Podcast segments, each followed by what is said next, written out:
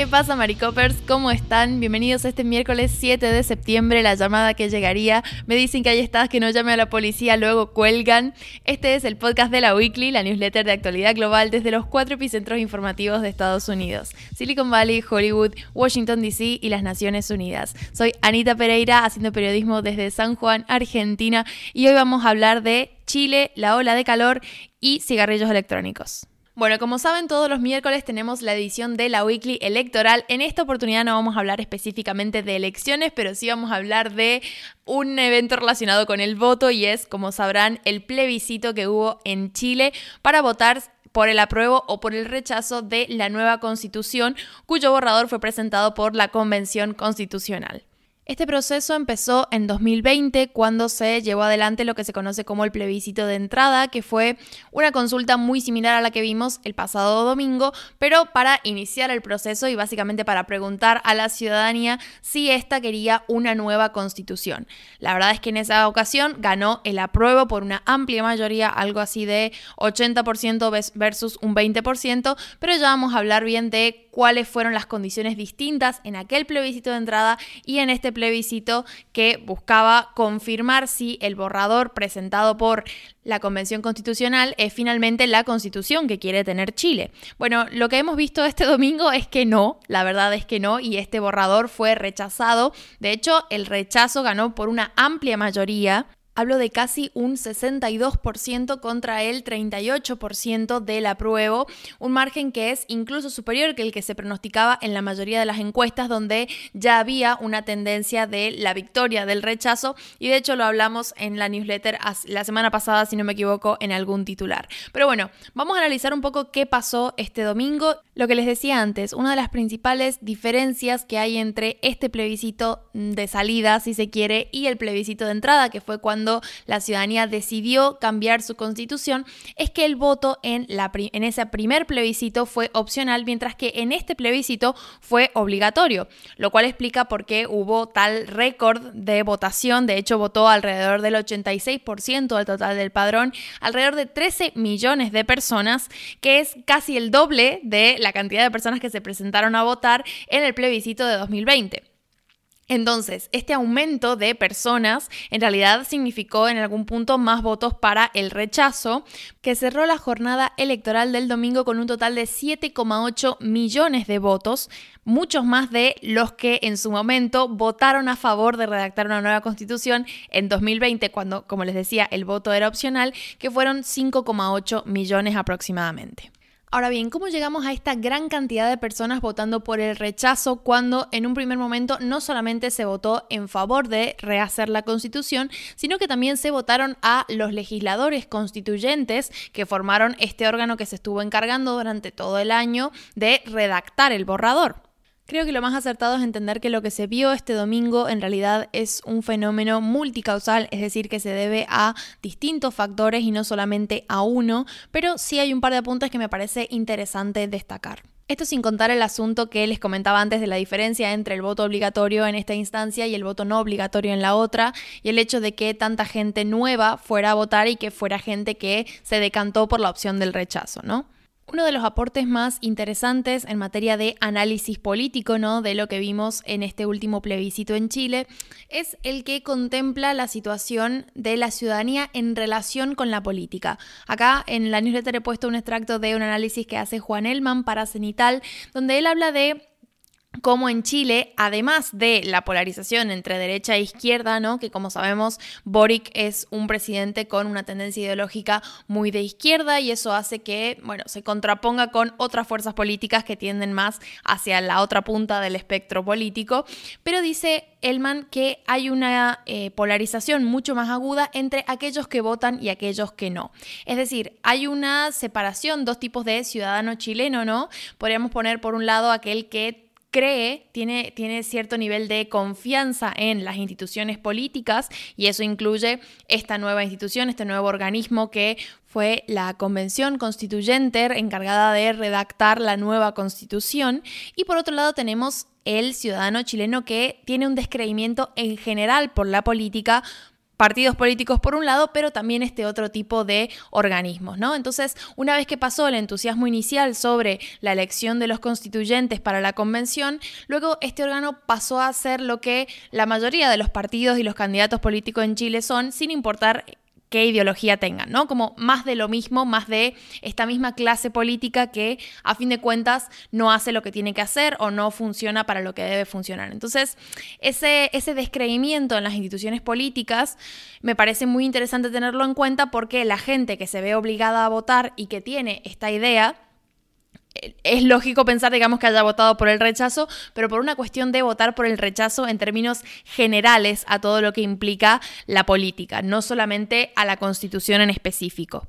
Por otro lado está la propia relación del actual presidente Gabriel Boric con la cuestión de la constitución, la nueva constitución, porque bueno, fue una de sus principales banderas durante su campaña electoral. Entonces, lo que están diciendo algunos analistas es que los resultados del plebiscito también se pueden leer en relación con el índice de aprobación que actualmente tiene Gabriel Boric durante su gestión. De hecho, uno de los principales traspiés que ha tenido el presidente durante esta gestión, que como sabemos asumió en marzo a comienzos de este año, tiene que ver con la situación con las comunidades mapuches que habitan al sur del país y que han causado muchos problemas porque, bueno, han tenido manifestaciones violentas y demás, cosa de la que también hablamos en la newsletter y ahí les anexo el link por si quieren releer esa entrada. Pero, ¿cómo se relaciona con la nueva constitución? Bueno, yo la semana pasada les contaba que uno de los artículos más polémicos del borrado que presenta la Convención Constitucional es el que declara a Chile un Estado plurinacional y de alguna forma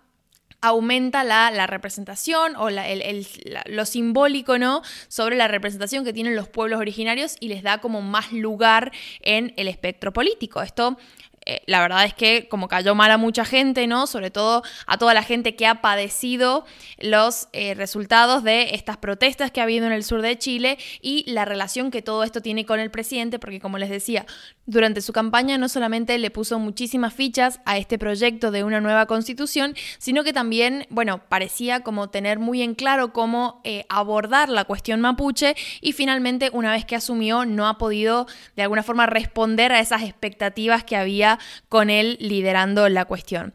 ¿Qué vamos a ver ahora? Bueno, una de las cosas que Boric rescató en su discurso luego de que se conocieran los resultados es que el hecho de que la ciudadanía haya votado en contra de esta constitución, este borrador de constitución que se presentó, no significa que Chile no quiera una nueva constitución, que de hecho fue lo que se resolvió en ese primer plebiscito o plebiscito de entrada. Entonces, la voluntad política es de continuar con el proceso, pero falta dirimir cómo se va a abordar y tengo entendido que el Congreso en esto va a jugar un rol muy trascendental. Por lo pronto, como esta derrota ¿no? del proyecto constitucional está muy asociada al gobierno de Boric, lo que hemos visto estos días es un recambio en algunas figuras del gabinete de Boric que un poco lo que hacen es equilibrar la balanza ideológica y acercarlo más al centro. De hecho, dos de sus elecciones para reemplazar ciertos puestos, por ejemplo, Carolina Toá, que va a reemplazar a la antigua ministra de Interior, y Ana Lía Uliarte, que va a estar ocupando el puesto de secretaria general de la presidencia. Bueno, ambas han ocupado altos cargos durante la administración de la expresidenta Michelle Bachelet, lo cual de alguna forma es una concesión de Boric para tener un gabinete un poco más eh, que represente mejor ¿no? lo que la sociedad está expresando y lo que se expresó a través del plebiscito, que es, bueno, no tanto progresismo de alguna manera, ¿no? De hecho, lo que dijo Boric al respecto es que el resultado del plebiscito exige a nuestras instituciones y actores políticos que trabajemos con más empeño, más diálogo, más respeto y cariño, hasta arribar a una propuesta que nos interprete a todos, que dé confianza y que nos una como país. Así que bueno, pendientes de cómo evoluciona esto y cómo sigue el proceso de esta nueva constitución que no está desechada al todo, al parecer. Seguiremos desde acá pendientes a cómo evoluciona esta cuestión y ahora con esto me retiro y los dejo con Emilio que les trae los titulares del miércoles. ¿Qué tal? Pues empezamos con Joule porque la compañía de cigarrillos electrónicos Joule Labs llegó a un acuerdo por el que pagará 438,5 millones de dólares a una treintena de estados que habían denunciado sus prácticas de venta y publicidad destinadas a adolescentes. Eh, cabe recordar que el llamado vaping es considerado una preocupación de salud pública seria entre menores de edad, según los Centros de Control y Prevención de Enfermedades, que es una agencia federal. Millones de jóvenes en Estados Unidos entre las escuelas intermedia y el instituto se han enganchado con productos Joule y de otras marcas similares, especialmente a través de los cigarrillos electrónicos de sabores. Más de 2 millones de estos chavales todavía usan cigarrillos electrónicos, según un estudio de los CDC publicado el año pasado, que lo que hacen es entrevistar a chavales a lo largo del último mes para saber si siguen fumando estas cosas, ¿no? El acuerdo de Joule con la treintena de estados que los denunciaron llega después de que una investigación multiestatal concluyera que la compañía había enfocado sus campañas publicitarias a la atracción de usuarios adolescentes. Entre las prácticas denunciadas se incluyen la contratación de modelos jóvenes, el uso de componentes químicos con los que lograr sabores más agradables para usuarios primerizos o un proceso de verificación de edad inadecuado. La compañía también tiene un historial bastante polémico por haber engañado a sus consumidores sobre la cantidad de nicotina que contenían sus productos o lo adictivos que podían llegar a ser. Joule Labs no ha admitido con este acuerdo una mala actuación y la compañía tiene todavía algunas causas legales pendientes de resolver, pero el acuerdo impide que puedan hacer publicidad en el transporte público, que finchen a influencers o que sus anuncios muestren a nadie más joven de 35 años. El dinero del acuerdo se repartirá entre los 33 estrados y el territorio que formaron parte de la demanda conjunta e irá destinado a distintos programas para la lucha contra la adicción a los productos con nicotina. Así que bueno, eh, parece que me dio buenas noticias en ese frente, ¿no? Eh, malas noticias tenemos en California, donde una nueva ola de calor batió los récords de numerosas localidades a lo largo del estado llegando a los 46 grados centígrados en ciudades del norte como Sacramento. Es la mayor cifra registrada en la historia de la capital estatal, esos 46 grados. California también batió el récord en el uso de electricidad en toda su historia. El operador del sistema eléctrico estatal, de hecho, California ISO, había pedido de forma oficial que los ciudadanos del estado redujeran el uso de aire acondicionado para evitar apagones generalizados. El mismo operador lleva siete días seguidos pidiendo a los usuarios que enfríen sus casas por las mañanas y luego sitúen sus termostatos a temperaturas más altas. La idea es evitar picos de consumo en los momentos de demanda más altos, generalmente entre las 5 y las 9 de la noche, que es cuando la energía solar ofrece menos ayuda. En la tarde de este martes, California ISO programó una serie de cortes de electricidad en varias ciudades del norte de California y la razón es clara. Tengo un colega, ¿vale? Que es eh, lector de la newsletter, que está en Sacramento viviendo y me ha dicho por WhatsApp, son las 8 de la tarde y seguimos a 38 grados. Muy loco. Se espera que las temperaturas remitan a lo largo de la semana, pero la consistencia y dilatación de la hora de calor a lo largo de los últimos siete días prometen convertir este septiembre en el más caluroso de la historia de California, o al menos del norte del estado.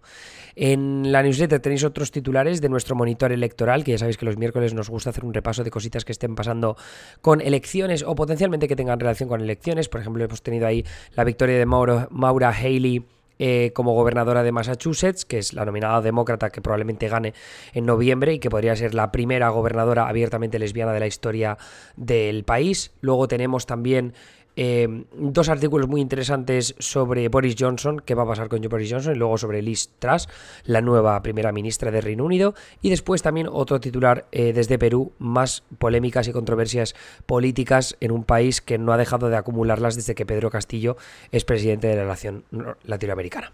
Así que bueno, eso es todo por mi parte, muchas gracias por escucharnos un día más. Eh, mañana me escucharéis a mí también, me voy a llevar el micro para poder grabar en el viaje en el que me embarco mañana, me voy a Yellowstone a conocer a los Oyogi, que siempre me hacen la misma broma cuando lo digo. Anyway, eh, subiré muchas fotos y vídeos a Instagram, así que seguidme por ahí en instagram.com barra o simplemente buscando nanísimo en el buscador y escribidme, escribidme. Venga, va, nos vemos. Un abrazo, adiós.